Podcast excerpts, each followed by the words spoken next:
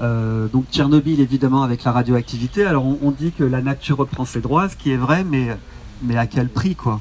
Donc, euh, donc voilà, en plus pour moi ça parle aussi de la, de, de la fin de la civilisation quand on va à Pripyat et que euh, on est dans une ville totalement abandonnée où au final on a peur de, la radioactivité et on voit cette nature qui est là mais en même temps qui nous fait du mal puisqu'elle est contaminée donc on ne peut pas la toucher. Donc il y, a, une vraie interrogation. D'ailleurs, c'est une interrogation qui me fascine depuis 2001. Euh, euh, Donc c'est une fascination assez lourde. Ensuite, après Tchernobyl, euh, on a été un peu plus au nord en Ukraine pour aller voir les méfaits du trafic d'ambre, qui est très très important en Ukraine. Et donc pour récupérer l'ambre, on envoie, les trafiquants envoient de l'eau dans la terre pour faire remonter l'ambre qui flotte. Mais en envoyant l'eau dans la terre, on déracine les arbres et on, tue les forêts en très peu de temps. Donc là, il y a une photo derrière vous, on voit un homme avec une arme. Il est journaliste. Alors, elle est assez choquante parce qu'il y a marqué presse, il a une arme, il a, il a dénoncé plusieurs fois le trafic d'ambre en Ukraine. Euh, et euh, il a été, il y a eu quatre tentatives de meurtre pour son travail. Donc là, il y a deux ans, euh, il a reçu quelques balles dans le dos et par chance il a pu s'en sortir. Mais aujourd'hui il, se promène avec un gilet pare-balles et une arme pour être tranquille et il nous amenait donc sur un, endroit qui était une forêt quatre ans auparavant. Et là on voit qu'il ne reste rien. Puis après on a été en, je dis on parce que j'étais avec mon fixeur ukrainien avec qui je travaille depuis, euh, depuis le début de la guerre en 2014.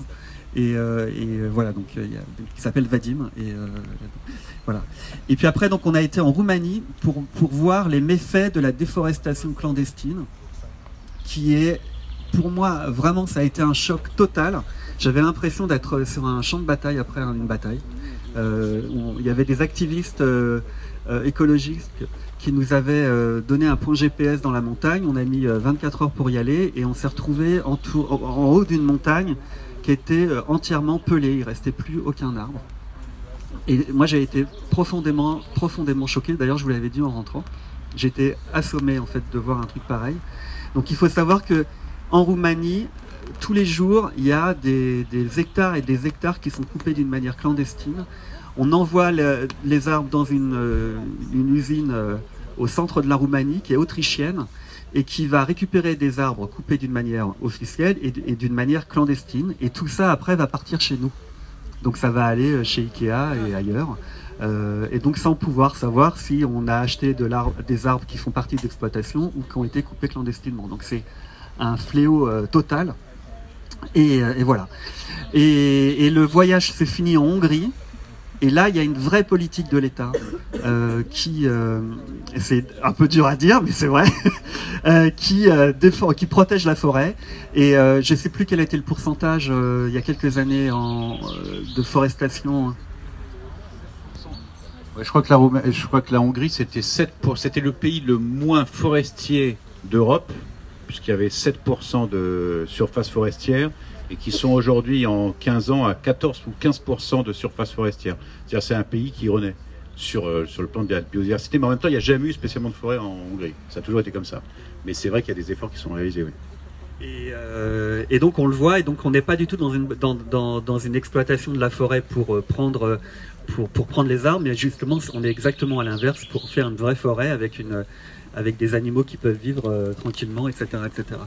Et je voudrais finir en fait sur quelque chose qui est important et que j'ai compris en fait en, allant là-bas, c'est que l'Ukraine et la Roumanie sont montrés du doigt par l'Union européenne comme des pays extrêmement corrompus.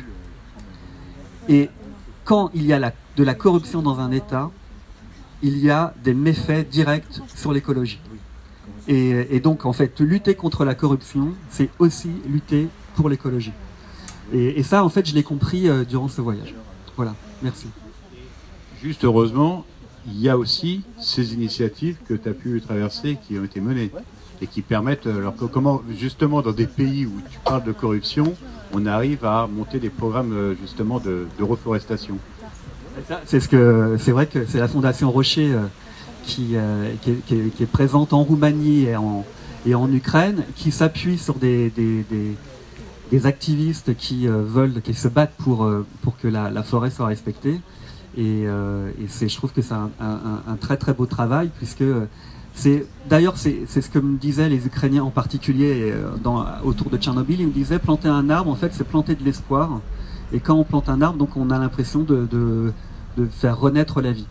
Et, et, je pense que c'est ce qui m'a aussi, c'est ce qui m'a touché en fait dans l'action de la Fondation Rocher, c'est que Parfois, euh, quand on voit des montagnes entièrement pelées, on se dit c'est une, une goutte d'eau.